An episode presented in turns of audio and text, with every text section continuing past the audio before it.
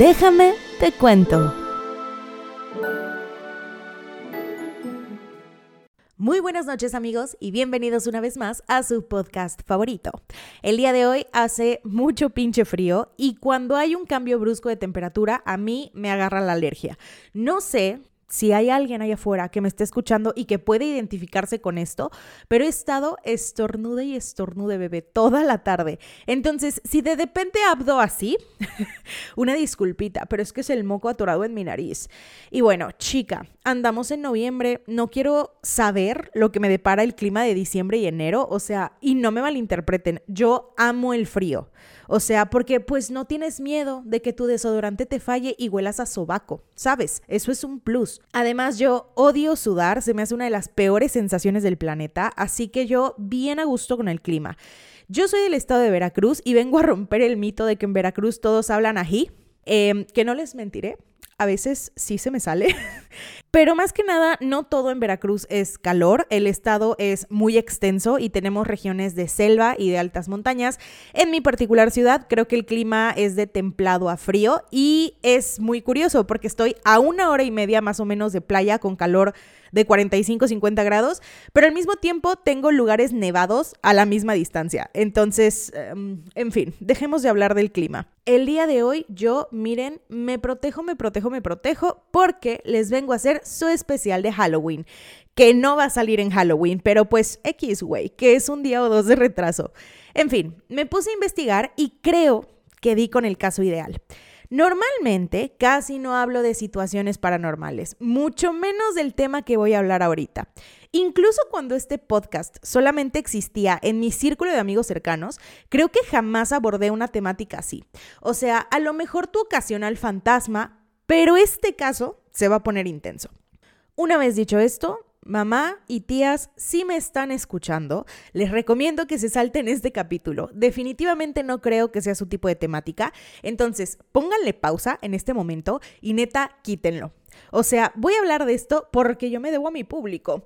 Y pues vamos a, a abordar cosas bien tétricas, verdaderamente. O sea, miren, por lo regular yo no hablo esta clase de cosas, no porque me den particularmente miedo, sino porque creo que es una reacción muy natural de los seres humanos evitar ciertos temas, principalmente porque algo a lo que sí le tengo su respectiva ñañara es a lo desconocido.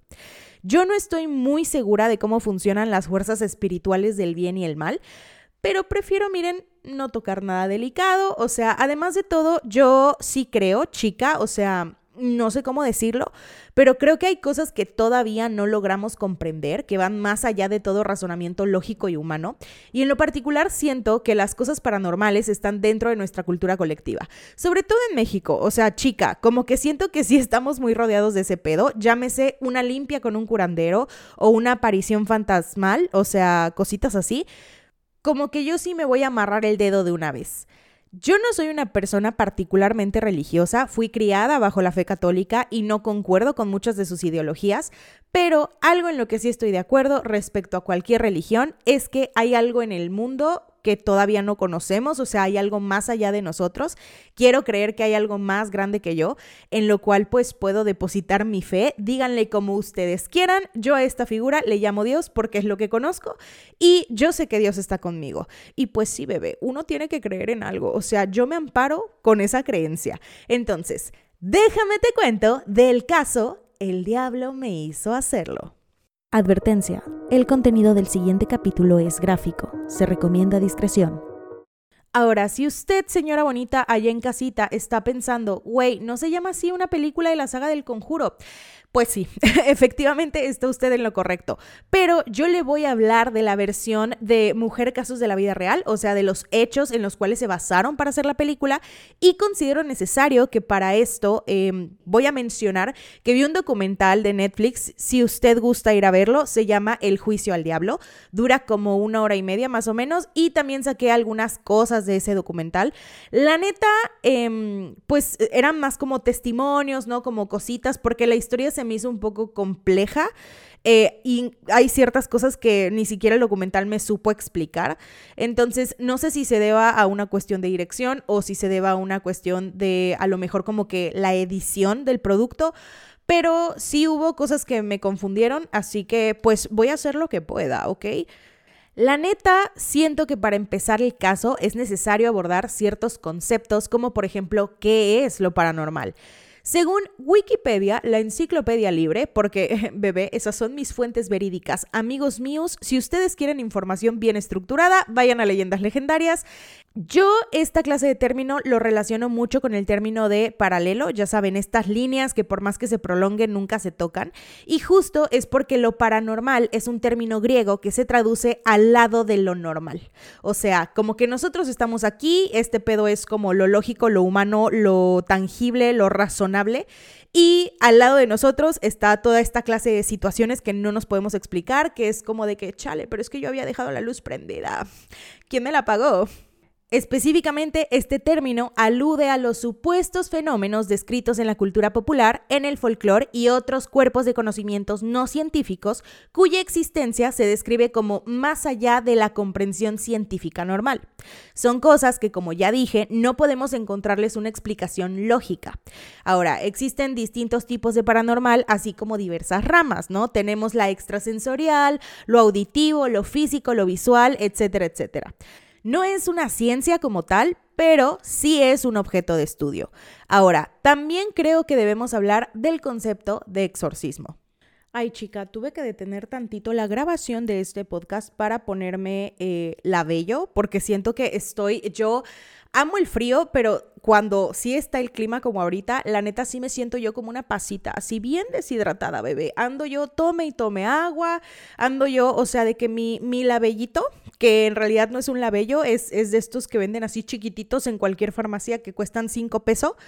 Eh, chica, ya se me va a acabar, porque yo ando, mire, embárreme y embárreme en el hocico. Pero bueno, usted no se va a dar cuenta de esa pausa, bebé, porque yo lo voy a editar, claro que sí. Este, yo, yo siento que un día voy a sacar como un, un, podcast de todos los bloopers que he tenido de cuando no me sale un párrafo y es de me llévala. Pero bueno, ya veremos, ya veremos, dijo el ciego. Entonces, ¿con qué me quedé? Este, a ver, espérenme, busco mi texto. Ok, sí. Vamos a hablar del concepto del exorcismo. En la creencia religiosa, el exorcismo es la práctica espiritual realizada contra una fuerza maligna utilizando diversos métodos cuyo fin es explicar, sacar o apartar a dicho ente de la persona, objeto o área en la que se encuentra poseída por la entidad maligna, quien se somete y controla al poseído. Ahora, estos entes, dependiendo de las creencias de los implicados, pueden ser demonios, espíritus, brujos, etc. El objeto de la posesión puede ser una persona, un animal, objetos e incluso lugares como pueblos o casas. Dentro de la Iglesia Católica, un sacerdote solo puede hacer un exorcismo con el consentimiento expreso de su obispo y solamente después de que el paciente ha realizado un estudio médico, no un estudio psicológico, con el fin de determinar que la enfermedad no tiene un origen natural. Porque pues ya saben, ¿no? O sea, tenemos que evitar desgracias. ¿Qué tal si la persona en realidad tiene, no sé, un tumor y por eso ve cosas o siente cosas? Ahora, que para los que no sepan, la iglesia no estoy muy segura de, de, si hay como varias que apliquen este pedo. Según yo, nada más es la católica. La verdad es que desconozco. Pero pues existe una rama del derecho que es el derecho canónico y básicamente su función es pues la regulación jurídica de la Iglesia Católica, ¿no? O sea, es como em, una empresa que tiene asesores legales. Bueno, pues la Iglesia también tiene un departamento, según yo, pues, por ejemplo, para ser cardenal o papa, pues tienes que tener estudios de derecho canónico. Pero bueno, volvamos al tema. Menciono todo esto del derecho canónico porque pues resulta que para poder realizar un exorcismo según las regulaciones del Vaticano, un médico es requerido por la ley canónica a estar presente durante todo el ritual del exorcismo. Ahora, con la esperanza de aumentar el número de exorcistas oficiales en todo el mundo, en 1993 se creó la Asociación Internacional de Exorcistas. El ritual como tal consiste en la repetición continua de oraciones y órdenes de expulsión.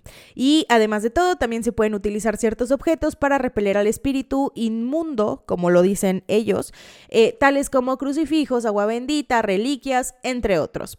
Ahora, los principales criterios para poder saber si una persona está poseída o no, pues primero es obviamente descartar toda la parte de salud mental, emocional, física, eh, porque a lo mejor pues la persona, chica, tiene esquizofrenia, ¿no? Y, tú así como de que no, sí, hay que, ahorita le hablo al padre. O a lo mejor te digo, la persona tiene un tumor, o a lo mejor eh, también la persona, o sea, hay una situación que sucede con, con ahí un conocido. Em, en el cual esta persona, eh, no estoy muy segura de cómo funciona, pero creo que crea gases su hígado, su no, chica, no sé, pero crea gases y, esos gases luego se le van como al cerebro y como que sí se le va así, puso la cabra al monte de repente, ¿no?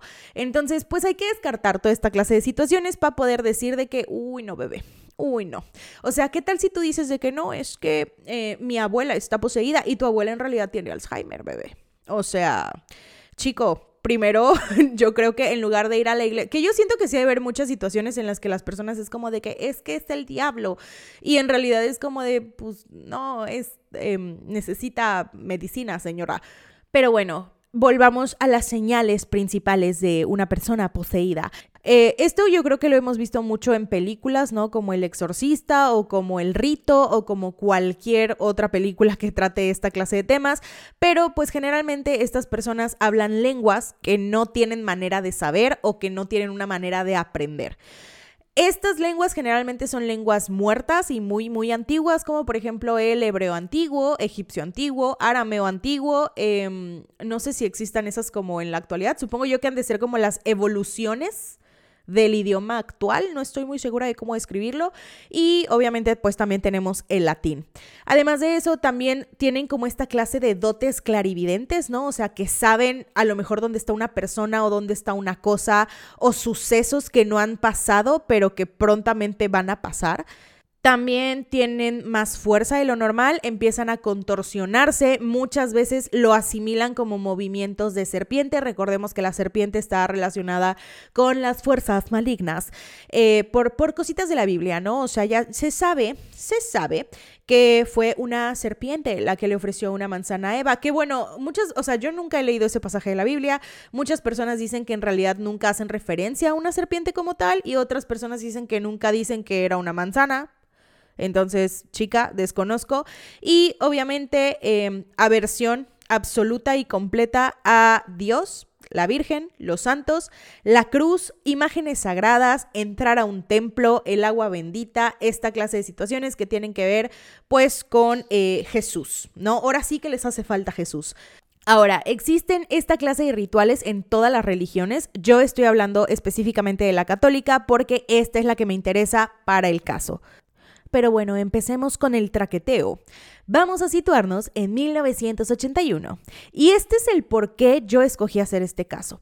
Chica, se sabe en este podcast que a mí me gusta el derecho. O sea, yo no tengo un título que me respalde todavía, pero le echo muchas ganas, bebé. Tú dame tiempo. Tú dame tiempo y yo, mira, te tengo tu título.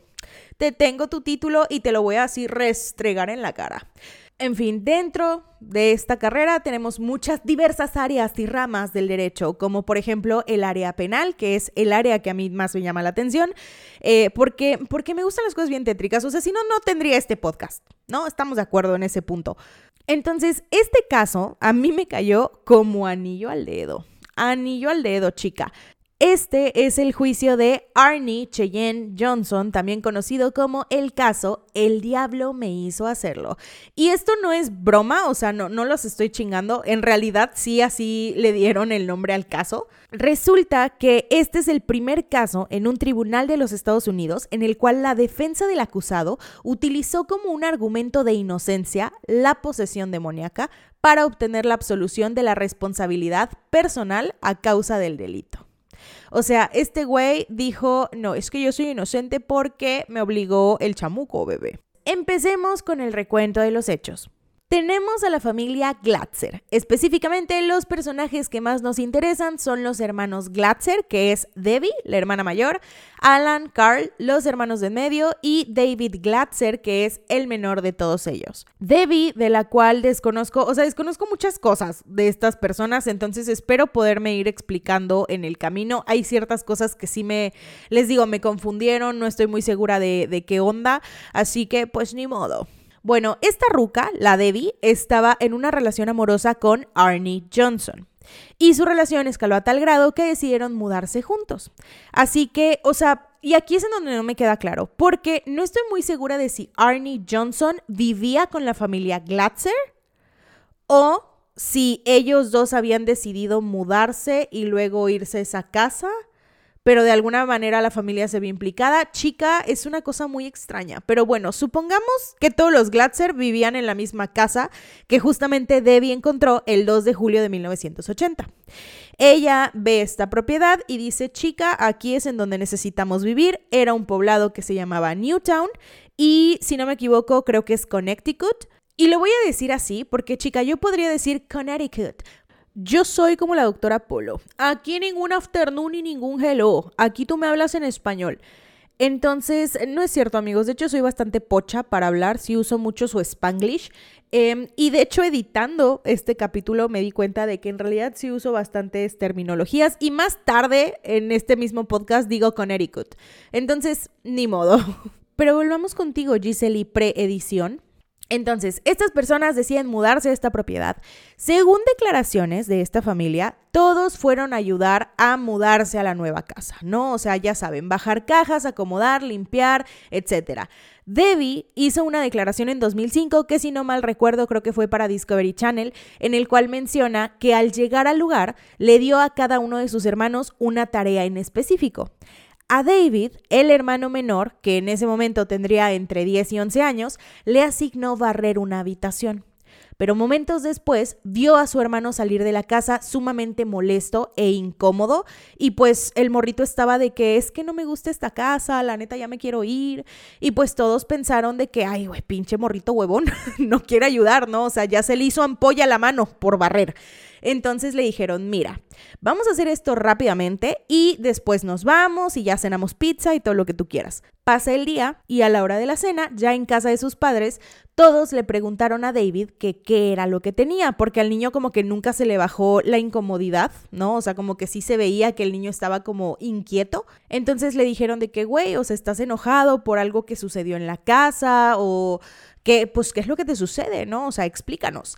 Entonces, este güey les cuenta que la casa se le hacía sumamente inquietante desde que se paró en la puerta. Y que cuando lo dejaron solo barriendo en la habitación, sintió cómo lo empujaron bruscamente hacia un colchón y que cuando volteó había una figura aterradora con ojos negros como el carbón, parecida a un diablo. También dijo que la entidad habló con él diciéndole que quería su alma. Obviamente a nadie le hizo gracia este comentario por parte de David y pues lo tomaron a loco, ¿no? O sea, lo tomaron de que el niño quiere atención, eh, no se la vamos a dar, vamos a ignorar esta situación. David dice que a partir de ese momento comenzó a tener mucho miedo porque sentía cómo esta presencia que había visto en la casa se acercaba cada vez más y más a donde él estaba. También relató que un anciano aparecía en sus sueños empujándolo y aterrorizándolo. David les informó a su familia que el anciano había jurado hacerles daño si se mudaban a la nueva casa. Las visiones de David del anciano incluyeron al hombre que aparece como una bestia demoníaca y que murmuraba en latín. A pesar de que la familia entera presuntamente escuchaba los ruidos extraños que provenían del ático, nadie, excepto David, presenció a la entidad. Tiempo después, este morrito empieza a experimentar terrores nocturnos, despertaba en medio de la noche, diciendo que alguien ya venía por él, y además de todo mostraba un comportamiento muy extraño, presentaba marcas y heridas inexplicables, por lo cual la familia recurre a los servicios de la Iglesia Católica. Ellos accedieron a bendecir la casa. Una noche después de uno de los episodios de terror nocturno de David, sus papás pues obviamente van a su cuarto porque el niño estaba gritando y le preguntaban qué era lo que había sucedido y el niño estaba diciendo de es que ya viene, ya está muy cerca. En ese momento, la familia completa alega que sintieron como si la casa entera hubiera sido golpeada por un tráiler. ¿Ok? O sea, que retumbó la casa, las paredes estaban retumbando, el piso estaba retumbando, eh, las luces parpadeaban, los vidrios se rompían y David alegaba que la entidad estaba encima de la casa. Después de eso, todo se quedó en silencio y es aquí en donde obviamente se dieron cuenta de que tenían un gigantesco problema. Salieron, incluso dicen que se asomaron a las ventanas, que dijeron, bueno, a lo mejor es un temblor, pero en ese momento se dieron cuenta de que ninguna de las otras casas tenía las luces encendidas, nadie había salido a la calle como para ver qué era lo que había sucedido, entonces eso era algo que solamente había pasado en su propiedad. Comienzan a buscar ayuda y se topan con los famosos demonólogos e investigadores, ya saben, los que siempre están en esta clase de casos, Ed y Lorraine Warren porque para ese entonces ellos ya eran muy famosos, ¿ok? En esos años ya había sucedido el caso de Bill, que efectivamente es muy famoso, pero si usted no lo ubica, permítame se lo explico de manera expedita. Chance, luego hago un caso al respecto. Pero bueno, básicamente el 13 de noviembre de 1974, la familia de Feo fue asesinada por el hijo mayor, Ronald de Feo Jr., mientras eh, pues todos estaban dormidos plácidamente en sus camas. Este güey me parece que agarró una escopeta o un arma o algo así y le disparó a toda su familia y obviamente pues fue condenado en prisión. Ay amigos, traía yo un gargajo pero un gargajo, bebé. O sea que yo estaba así de Phil Barrera, o sea, yo no podía hablar, yo estaba en mi en mi momento Lolita ya la verdaderamente, pero ya se fue. En fin, prosigamos. El 18 de diciembre de 1975, recordemos que les sigo hablando de Amytville, eh, la familia conformada por George y Kathy Lutz y sus tres hijos decide comprar la propiedad porque pues estaba en un precio ridículamente bajo para el tamaño y las amenidades que ofrecía para poder mudarse con toda su familia y pues vivir ahí y ser muy felices. Y en realidad sí, la casa de Amytville está gigantesca, chica, gigantesca. O sea, yo no sé si sigue en venta, yo no sé si a lo mejor ya es propiedad del Estado, creo que algo así era pero sí está muy grande. Yo vi como que todas las cositas que tenía y pues la verdad es que... Digo, o sea, si te están ofreciendo una casa así por, chica, 5 mil dólares, que no los tengo, pero sé que es como muy bajo para todo lo que ofrece la casa, pues a lo mejor y si dices, ay, no hay bronca, no hay bronca, aquí le pongo una crucecita y no hay bronca. Sin embargo, 28 días más tarde, después de mudarse, abandonaron la casa precipitadamente, señalando la presencia de extraños sucesos atribuidos a fuerzas paranormales. De hecho, me parece que en Japón sí tienen mucho esta onda de que cuando vas a adquirir o rentar una propiedad, sí te informan si hubo alguna muerte en la casa o algo paranormal, pero bueno, el caso de Amityville fue lo que catapultó a los Warren a su fama a nivel mundial. Se hicieron películas, libros, shows, etc. Y para los que no topen a los Warren, pues es un matrimonio conformado por Edward Warren Miney, que, bueno, es que no estoy muy segura de cómo se pronuncia su apellido. ¿Mini? ¿Miney? O sea, ay, no sé. Pero bueno, Ed Warren, ¿ok? Él nació el 7 de septiembre de 1926, igualmente en Bridgeport, Connecticut y pues comenzó a vivir ciertas experiencias paranormales entre los 5 y 12 años de edad. Mientras que Lorraine Rita Moran, conocida popularmente como Lorraine Warren, nació el 31 de enero de 1927, igual en Bridgeport, Connecticut, y fue educada en un colegio católico de niñas, en donde ella alega haber tenido su primera experiencia cercana con lo paranormal, ya que en 1933, a la edad de 7 años, comenzó a ver luces alrededor de las personas. Sin embargo, ella no sabía sabía qué eran esas luces o cuál era su significado. Fue en ese momento cuando Lorraine comprendió que ella lo que veía era el aura de las personas. Este era un don que solamente ella tenía. Eventualmente, Lorraine comenzó a desarrollar más y más su don. Podía ver si las casas realmente estaban encantadas o no. También podía ver qué era lo que había pasado como, vaya, o sea, en el pasado, ¿sabes? O sea, como que se me acaba de venir una visión. Selena Gómez está embarazada de un hombre de color. The Weeknd. Y también podía ver si había alguna entidad, algún fantasma, algún demonio, alguna situación de este estilo, desarrollando también la clarividencia, que es la supuesta capacidad de obtener información sobre un objeto o una persona, un lugar, un acontecimiento, mediante la percepción extrasensorial, ¿no? O sea, como que es, es como, no sé si han visto las personas que leen a las personas que fallecieron, o sea, como que hacen esta clase de lecturas de, ah, él te dice esto. Eh, estas personas generalmente les piden a, sus clientes que lleven un libro o una prenda o algo que haya pertenecido a esa persona para poder ver si pueden contactar algo por medio de esto. Entonces, asumo yo que eso tiene que ver con la clarividencia, pero la verdad es que no estoy muy segura. Esta pareja fue poco a poco abriéndose paso como investigadores paranormales, incluso crearon la New England Society for Psychic Research, o en Spanish, para los que no entendéis, la Sociedad de Nueva Inglaterra para la Investigación Psíquica. También eran famosos por tener un museo del ocultismo que contiene todos los objetos que han sido investigados por los Warren, objetos que fueron utilizados para la magia negra o que tendrían algún vínculo con alguna entidad demoníaca. El objeto más conocido de este museo es la muñeca Annabel. Ahora, para mantener todo en calma, un sacerdote va a bendecir el lugar con agua bendita tres veces por semana que también se maman, güey. O sea, ¿quién tiene esta clase de museo con artefactos bien tétricos y satánicos en su sótano? O sea, what the fuck. También yo siento que eso es como estar buscando problemas. Pero bueno, sus casos más famosos de hecho ya han sido reproducidos a manera de película con la saga del conjuro que si le soy sincera, a mí no me gustan las películas del conjuro, como que, como que no, es que la gente es como de, es que, qué miedo. No, bebé, a mí no me da miedo. O sea, es que yo siento que es muy difícil en estos días encontrar una buena película de terror. Como que yo siento que las personas ya que producen terror como que medio se rindieron en algún punto y dijeron, ay, ya, güey, lo que sea. Entonces ahora ya nada más te dan puro, puro pinche screamer, puro pinche así de que, que te espanta cinco segundos y ya ese fue todo tu susto de la película y es como de no, amor. A mí déjame inquieta. A mí yo quiero no dormir después de ver tu película. O sea, yo quiero sentirme así como que... Uh. De hecho, una de las últimas, o sea, Haunting in Hill House, que está en Netflix, una maravilla de serie, son 10 capítulos. Si no la han visto, véanla, por favor, en verdad no se van a arrepentir. Es un miedo muy... Siento que Mike Flanagan hace cosas muy buenas si le soy sincera, creo que Haunting in Hill House es como mi producción favorita de este güey. Pero en realidad creo que ahorita acaba de sacar otra cosa que se llama La caída de la casa Usher. Todavía no me he tomado el chance de verlo. Pero creo que después de Haunting in Hill House, eh, a lo mejor mi serie favorita de él podría ser la de Misa de Medianoche. Pero pues vemos, bebé, vemos verdaderamente. Em, entonces sí, creo que esa es una de las pocas producciones que he visto de terror que son como espectaculares, chica. A lo mejor otra podría ser Teléfono Negro. Esa película, güey, yo sentí una profunda tristeza y, y, como inquietud después de verla. O sea, es una cosa muy...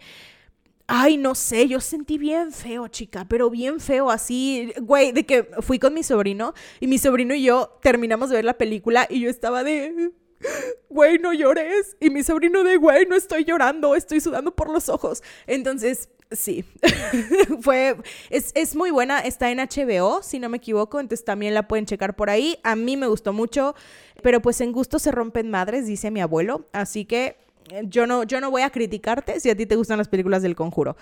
Prosigamos. Entonces, estas personas le hablan a los Warren y obviamente les dicen de que, güey, es que están pasando cosas muy extrañas en esta casa, ya no sabemos qué pedo, ayudita, please.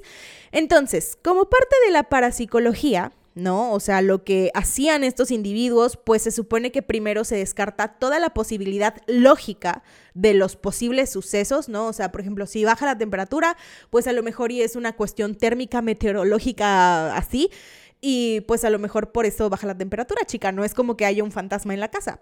Entonces les digo, como que primero analizan todas las situaciones que puedan tener una posible explicación humana y científica. Y si no existe esta clase de explicación, entonces ya es ahí en donde entran con el, ok, vamos a trabajar aquí. A la familia le hacen ciertos tests de salud mental y una vez que este tema queda descartado, se concentran en lo paranormal. Ahora, Ed en una entrevista hace muchos años dijo que para comprobar que efectivamente hay una entidad, lo mejor es provocarla hasta poder obtener una reacción. Lo cual se me hace, mira, pésima idea. Pero bueno, el chiste es que este güey dice que si lo que sea que había estado acechando a la familia tenía el poder suficiente, que lo demostrara tocando tres veces la mesa. Chica, que golpetean bien feo. O sea, ellos dicen que en lugar de golpear tres veces la mesa, se escuchó como si estuvieran dándole con un mazo a la pared, así tres veces que hasta retumbaron las lámparas de la casa. Ahora, Lorraine, en medio de esta sesión, presenció una neblina negra que se materializaba cerca de David e indicó que aparentemente había una presencia malévola. Los Warren hablan con los padres y les dicen que no es un fantasma, que es algo más fuerte y pues es algo muy similar a una entidad demoníaca. Debbie y su madre le dijeron a los Warren que habían visto a David ser golpeado por manos invisibles, que tenía marcas rojas que le habían aparecido en el cuello tras un incidente, y pues que el niño, o sea, en, lo general se comportaba de una manera muy, muy extraña, que a veces gruñía como un animal, que a veces hablaba con una voz muy gruesa, o sea chica, de que gruñía, silbaba, hablaba con voces de otro mundo, empezaba a recitar versículos de la Biblia o del paraíso perdido. Entonces, una cosa muy tétrica. Los Glatzel ya tenían esta costumbre de que se turnaban cada noche para poder hacer guardia y permanecía pues un miembro de la familia despierto con David por si padecía alguna clase de convulsión, espasmo o algo de lo cual no se pudiera recuperar físicamente. Así que después de recibir un pronóstico de posesiones múltiples de parte de los Warren, David estuvo sometido a tres exorcismos menores. Lorraine afirmó que David levitó, cesó de respirar un tiempo e incluso demostró la capacidad sobrenatural de la premonición. En octubre de 1980, los Warren contactan con la policía de Brookfield para poder advertirles que la situación podía tornarse peligrosa. Ahora, estos güeyes como tal no tienen permitido practicar los exorcismos, pero los padrecitos sí. Y bueno, mientras los Warren estaban negociando con la Iglesia Católica y viendo como toda esta clase de cuestiones, a David se lo andaba cargando el chamuco. O sea, literalmente. Eh, el niño presentaba muchos síntomas referentes a la posesión. Yo podría insertarles aquí los audios al respecto, pero no sé si tengan alguna cuestión de derechos, ¿no? O sea, como una cuestión legal. Así que prefiero no meterme en eso, pero les puedo decir que lo que yo alcancé a escuchar sí es una voz bien distinta a la de un niño de 11 años. O sea, es una voz gruesa, muy gutural, y pues solamente puede ser signo de una cruda una tos muy culera o de una posesión. Y pues yo creo que nos vamos a ir con la última en esta situación. Entonces empiezan a practicarle diversos rituales de exorcismo. Durante uno de ellos, la familia debía sujetarlo con fuerza mientras estaban rezándole, porque obviamente, güey, pues la persona pues no quiere que lo exorcisen, chica. O sea, la persona se va a negar, sobre todo si, si la cosa que está dentro de la persona pues tiene esta versión a las situaciones y obviamente lo que menos quiere es salirse de, de, lo que sea que esté poseyendo, obviamente va a haber pues mucha fuerza, ¿no? Mucha lucha, mucha cuestión física. Es como cuando yo le intento dar desparasitante a mi perro em, y mi perro es como de, ah, no, vamos a, vamos a pelear, ¿quieres que peleemos? Vamos a agarrarnos a madrazos. Así que pues básicamente fue lo mismo con David, ¿no? En algún punto de este ritual, Arnie, ya cansado de la situación, decide sujetarlo agarra un crucifijo y se lo pone directamente en la frente a David y comienza a gritarle a lo que sea que estuviera dentro del niño que se saliera. Terminando el exorcismo, Ed Warren habló con Arnie al respecto de lo que había hecho en la ceremonia y le dijo que nunca volviera a hacer algo parecido porque no estaba ayudando. Al contrario, al retar a la entidad, él mismo se estaba poniendo en riesgo. Güey, yo digo, no, no soy experta, pero creo que lo peor que puedes hacer en muchas situaciones es rascarle los huevos al tigre. Y justo, o sea, se me hace un poco irónico, ¿no? Que Led Warren diga de que no, es que cómo vas a hacer eso. O sea, y es como de, güey, tienes tu sótano lleno de cosas malditas.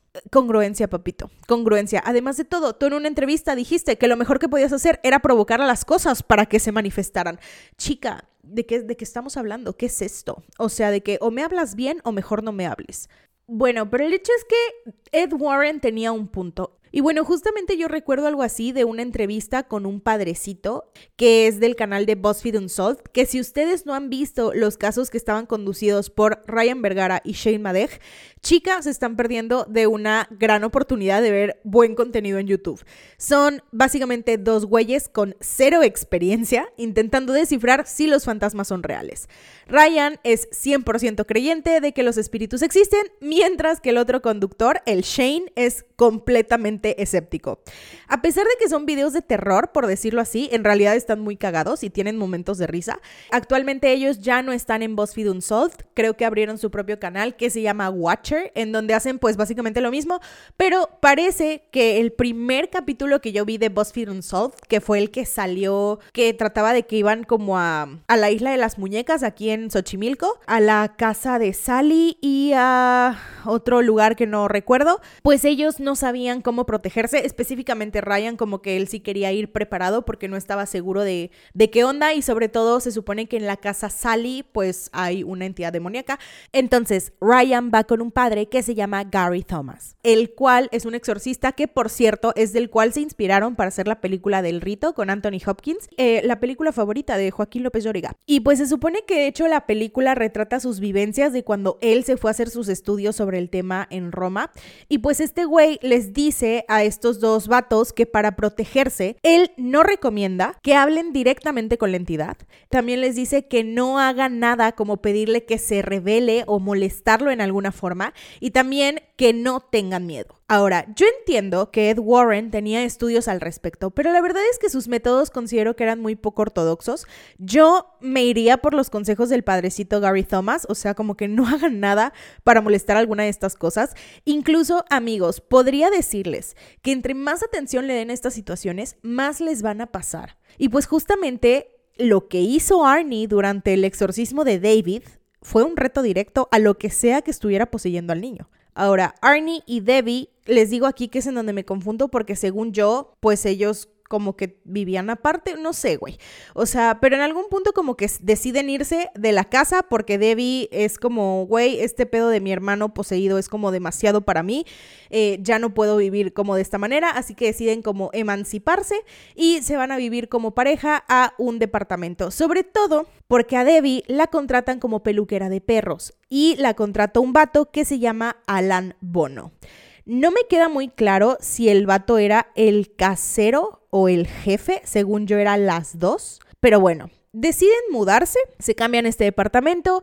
Johnson trabajaba, o sea, Arnie trabajaba, no me acuerdo de qué cosa, mientras que les digo, esta morra trabajaba en una perrera. Pero después de mudarse a este departamento, Arnie comienza a exhibir un comportamiento muy extraño era sospechosamente similar al que presentaba David, alertando a Debbie de que podía estar bajo una posesión. Según esta morra, Arnie caía en un trance profundo donde gruñía y alucinaba, no acordándose de qué era lo que había dicho tiempo después.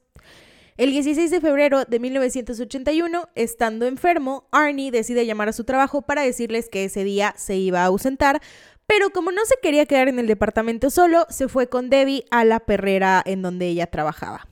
Ahora, Alan Bono, el jefe barra casero, llevó al grupo a comer a un bar en donde comenzaron a beber en exceso. Después de la comida, el grupo regresa a la perrera y Debbie sale con otras dos compañeras que en realidad creo que eran como familia o se estaban relacionadas de alguna forma, pero la verdad es que me da huevita escribirlo, chica y ni modo. Entonces, pues quédate con que eran dos compañeras de trabajo, ¿no? Entonces, Debbie sale con estas dos morras, pero deja a Alan y Arnie solos. Y ella todo el tiempo está muy inquieta, ¿no? O sea, está de que, güey, es que tengo como un mal presentimiento, me siento muy nerviosa, o sea, quiero regresar. Como contexto de esta situación, pues no se sabe así bien bien qué onda, pero hasta donde tengo entendido, Debbie había tenido una relación con Alan en el pasado o Alan estaba intentando meterse en la relación de Debbie y de Arnie, algo así. Entonces estos dos güeyes, pues grandes amigos no eran, ¿no? O sea, Arnie y Alan tenían como esta clase de, ya sabes, como este pedo que tienen los hombres pedorros de voy a marcar mi territorio orinando a alguien. Entonces sí, tienen ahí como sus problemas, no son los grandes amigos, así que Debbie estaba como de, güey, es que ya me quiero regresar porque no confío en estos dos güeyes estando solitos. Cuando Debbie regresa a donde ellos estaban junto a sus compañeras, se da cuenta de que al menos Alan estaba bien pedo. Y como que estaba provocando a Arnie, ¿no? Debbie, completamente harta de la situación, les dice a todos que se vayan a chingar a su madre. O sea, literalmente los corre de la casa. Una de las compañeras saca a Arnie de la habitación en medio de empujones, pero Alan dice que no se quiere ir. y entonces agarra a Mary, una de las compañeras de Debbie, y la obliga a quedarse. O sea, la tenía de que bien agarrada y le dijo así como, yo no me quiero ir y tú te vas a quedar aquí. Arnie regresa al departamento completamente enojado y le ordena a Alan que dejara ir a Mary. Acto seguido, esta morra logra zafarse, corre hacia el coche que estaba estacionado enfrente.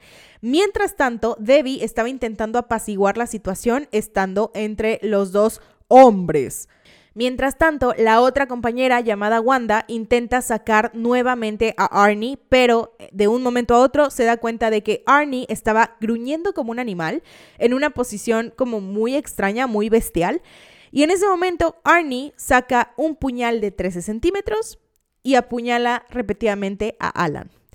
Este güey fallece varias horas después y según el abogado de Arnie, Bono había padecido de 4 a 5 heridas enormes. Había una en su pecho y había otra que recorría desde el estómago hasta la base de su corazón.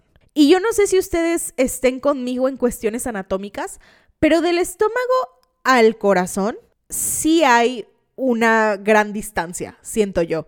Arnie obviamente huye de la escena del crimen y fue descubierto a dos millas del asesinato, aproximadamente tres kilómetros, para los que sí utilizamos las medidas que deben de ser.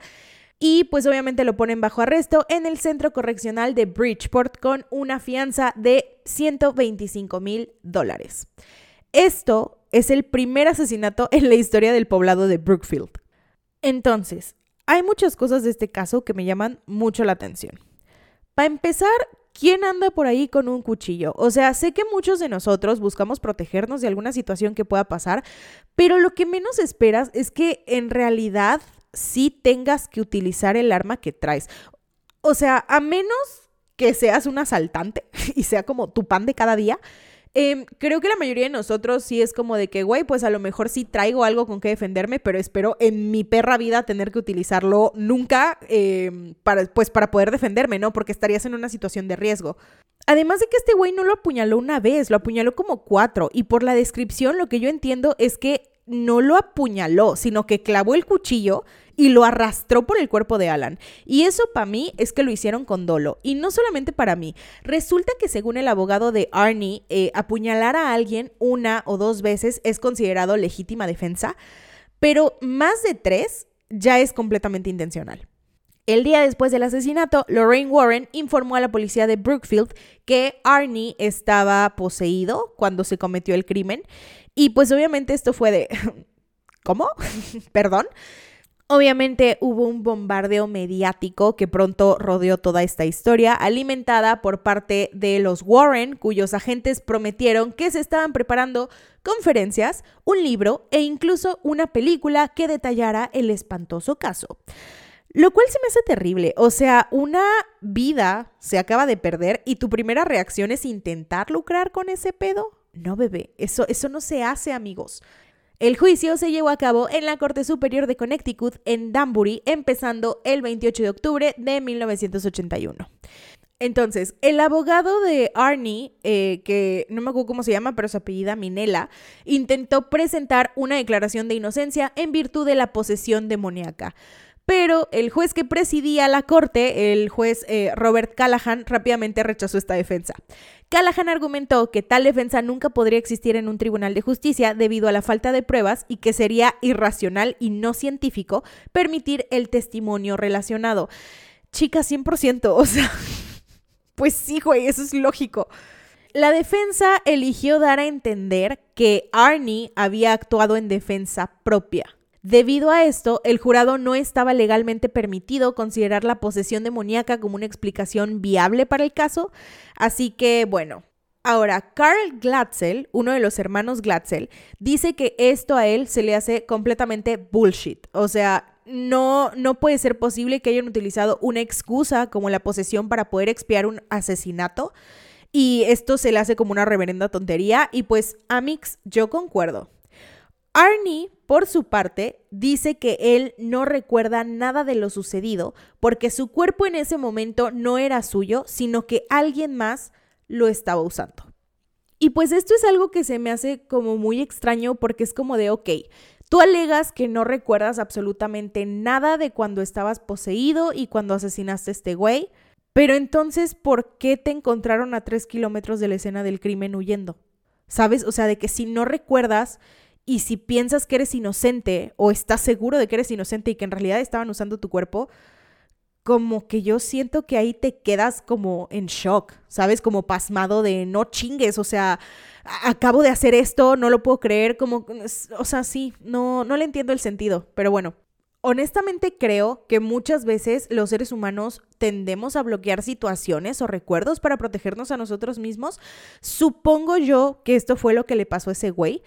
Y en cuanto a lo que dijo de que no era yo, era Patricia, em, yo creo que el vato tuvo un momento de despersonalización bien cabrón y pues se le fue la cabra al monte.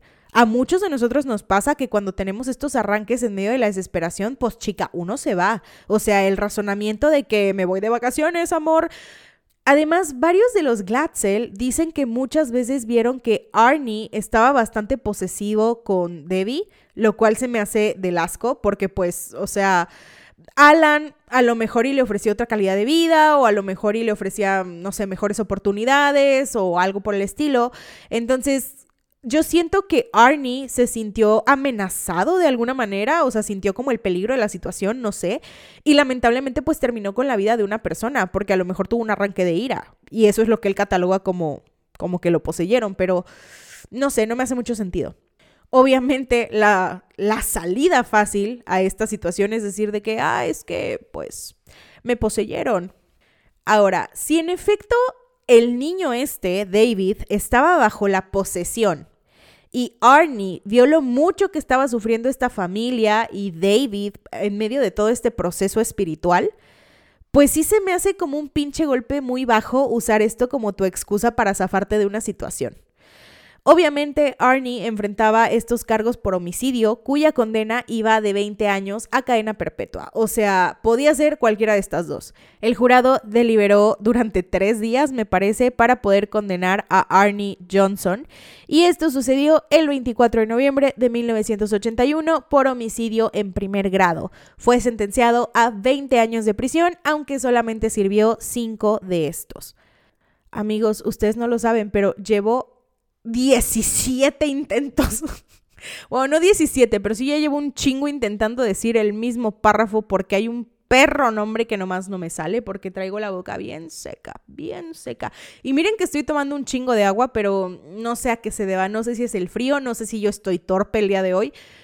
Ah, ok, vamos por veinteava vez a intentar decir este pinche párrafo.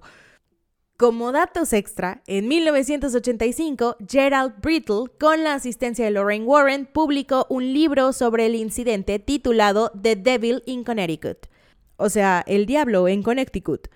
Lorraine Warren ha declarado que las ganancias del libro se compartieron con la familia. Las fuentes confirmaron que el editor del libro pagó 2 mil dólares a la familia.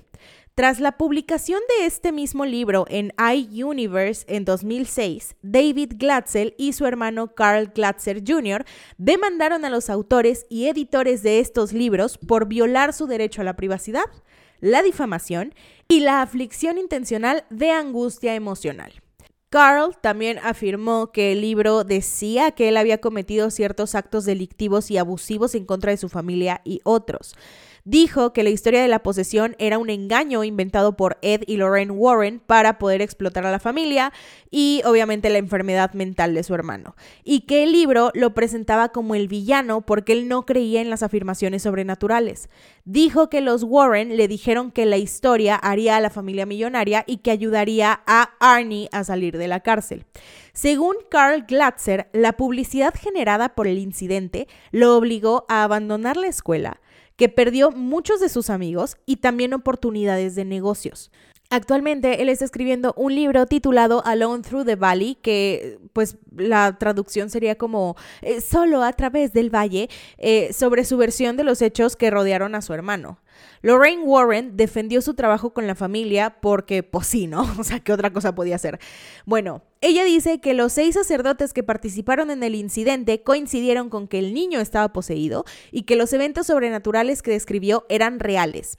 Curiosamente, estos mismos seis sacerdotes fueron los que en medio del juicio, o sea, el juicio a Arin, se levantaron y negaron dar declaraciones al respecto. curiosito, ¿no?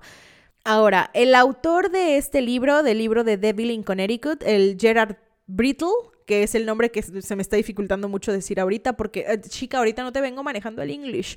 Este, dice que él escribió el libro porque la familia quería que se contara la historia y que de hecho posee un video de más de 100 horas de las entrevistas que le hizo a la familia y que además de todo firmaron el libro en el momento exacto antes de que se imprimiera. Como resoluciones finales, yo no dudo que esta clase de cosas existan, sobre todo porque como mencioné al principio, no es algo de una o dos personas, hay religiones enteras en el mundo que hablan acerca de esta clase de cosas, que tienen este tipo de rituales, y pues la neta se me haría mucha pinche coincidencia que todas se hubieran puesto de acuerdo en algo. Pero lo que sí siento es que Ed y Lorraine Warren lucraron mucho con ciertas vulnerabilidades de las personas que atendían. Y también siento que si esto pudiera llegar a ser algo relacionado con la histeria colectiva, pues estos güeyes nada más llegaron, echaron leña al fuego y ya, ¿sabes? O sea, de que de eso vivían. Entonces, no quiero desacreditar todo su trabajo porque he visto otros casos y considero que efectivamente, bueno, pues algo han de haber logrado con estas familias y hay familias allá afuera que se sintieron aliviadas por su ayuda, pues qué chido. Em, pero en realidad sí, sí me, no sé, me da esta vibra de mucho interés personal, mucho interés económico y pues no sé, o sea, no, no se me hace chido intentar explotar estas historias. Este caso fue llevado al cine en 2021 como parte de la saga de películas del conjuro. Eh, si no me equivoco, creo que las películas del conjuro justamente se enfocan en los Warren y hablan acerca de varios casos que ellos han resuelto, como que sus casos más famosos. El primero creo que es el conjuro, que es el caso de la familia Perrón. El segundo, ay chica, desconozco verdaderamente, creo que es Anabel. No, ay, no estoy muy segura, la verdad. O Anabel es una saga aparte, ay, güey, no sé la verdad es que sí, no, no sigo las películas. Vi la primera y no me gustó y como que pensé que las demás eran más de lo mismo, así que completamente las evité. Hay algunas que sí he visto um, o medio visto por partes, entonces sí, no. La tercera, les digo, es esta de em, El diablo me obligó a hacerlo. Eh, creo que debe, debe, de haber otras. estoy segura de que debe de haber otras que estoy saltando porque la verdad es que no sigo mucho la saga. Pero no sé si a lo mejor vayan a ser un caso de Amityville, por ejemplo, y me parece que hay una película que también está basada en un caso de estos güeyes que se llama The Haunting in Connecticut, porque aparentemente todo sucede en Connecticut. Em, y justo es de un niño que, si no me equivoco, tiene como cáncer y se mudan a una casa pues para estar más cerca de su tratamiento en el hospital y eh, un niño entre comillas porque es como un pinche adolescente y si no me equivoco, creo que antes la casa funcionaba como una especie de morgue. No, no era una morgue, era una funeraria. Y al niño, este, pues le toca como dormir en el, en el sótano. Y el sótano era, pues, en donde tenían como las cosas para preparar a los muertos. Y, y güey, la película está muy extraña, muy intensa, muy rara. Si la quieren ver, véanla. No sé de qué año es. Permítanme, lo busco rápidamente. Ok, sí, The Haunting in Connecticut, Exorcismo en Connecticut, está en Prime Video y dura una hora 42 minutos, eh, es de 2009. Les digo, es una película como muy tétrica, muy... aparece mucho, mucho muerto, mucho muerto, bebé. Entonces, si a ti no te gustan esta clase de películas, no te recomiendo que las veas. De una vez voy a buscar como las demás películas del conjuro, nomás pues para... Pues, pues para que no se quede pendiente ese dato de la información, ¿no? Ok, aparentemente The Conjuring o El Conjuro tiene un universo que es The Conjuring Universe o el universo expediente Warren o el Warren verso o el universo cinematográfico del Conjuro. Para mí es una pinche saga de películas. Em, ay, chica, no sé. Es que, es que como que decirle Warren verso se me hace como muy. Ay, no, como. Ay, no. Como que muy, muy egocentrista, la verdad. Y bueno, como parte del universo de las películas del conjuro, acabo de enterarme que eh, son como tres principales, que es el Conjuro 1, que les digo, yo me acuerdo haberla visto y sé que es el caso de la familia Perrón. De ahí está el Conjuro 2, que es el caso del poltergeist de Enfield, que es el caso que de hecho yo les iba a hacer originalmente, pero me llamó más la atención este, entonces ni modo. Y está el Conjuro 3, que es la de El diablo me hizo hacerlo pero resulta que este universo tiene como otras vertientes. Entonces ahí es en donde encontramos Anabel, Anabel la creación, que esa película yo también recuerdo que la fui a ver al cine porque me invitaron. Y yo así como de, pues bueno, si quieren. Este, la verdad, sí, tampoco me gustó la pinche película. De ahí tenemos La Monja, que no la he visto. Tenemos Anabel vuelve a casa, que tampoco la he visto. Y La Monja 2 que tampoco la he visto. Y de hecho esa se acaba de estrenar aparentemente el 8 de septiembre de 2023, según veo aquí. Ahora, en 2024 dice esta página que se va a estrenar otra película del conjuro que se llama Los Últimos Ritos, por si quieren ustedes estar al pendiente de la situación. Obviamente las películas que yo les estoy diciendo están como en orden cronológico no de cómo fueron pasando las situaciones, sino de cómo fueron saliendo las películas. El orden para ver las películas según como la línea temporal, si ustedes la quieren seguir, eh, me refiero a cómo van sucediendo los hechos. Es 1952 es La Monja, 1943-1955 es Anabel la Creación, 1956 es La Monja 2, 1967 Anabel, 1968 al 72 Anabel vuelve a casa, 1971 El Conjuro, 1977 El Conjuro 2 y 1981 El Conjuro 3. Ahora me pregunto yo si van a hacer algo referente a Amityville, porque sé que esos dos güeyes sí trabajaron en ese caso. Esa a lo mejor sí me interesaría verla porque el caso de Midville se me hace así como muy de que, ay, a ver, este, vi la película, creo que sacaron una película como en los ochentas y luego vi otra película que sacaron, no, no me acuerdo en qué año, pero sí sé que sale, ¿cómo se llama este güey? El que hace Deadpool, este, el, el Ryan Reynolds, que me cae muy bien.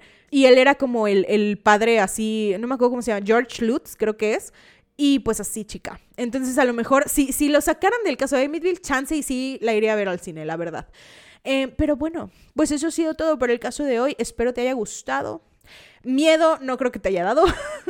Eh, perdón amigos, es que siento yo que necesito como que hacer chistes a lo mejor en medio de la situación, pues para que no se sienta tan tétrico el ambiente, ¿no? O sea, como que para que no se pierda la esencia de este programa. A lo mejor un día sí me aviento a hacer un caso así full de, de, déjame te cuento, pero chica, no sé, es que a mí me gusta así como que romper la tensión. Entonces, pues veremos, ¿no? En fin, espero que hayas aprendido algo acerca de Em, pues no sé, güey, de esto, o sea, si se puede aprender algo. Chica, no sé, espero que hayas aprendido a que no tienes que rascarle los huevos al tigre. En fin, adiós. Si te gustó esto, no olvides darle en seguir para que te lleguen notificaciones cada que suba un nuevo capítulo. Se abarcarán temas como asesinos seriales, hechos históricos, sucesos paranormales, personajes de la cultura pop, cold cases, desapariciones y mucho más. Mi nombre es Giseli y buenas noches.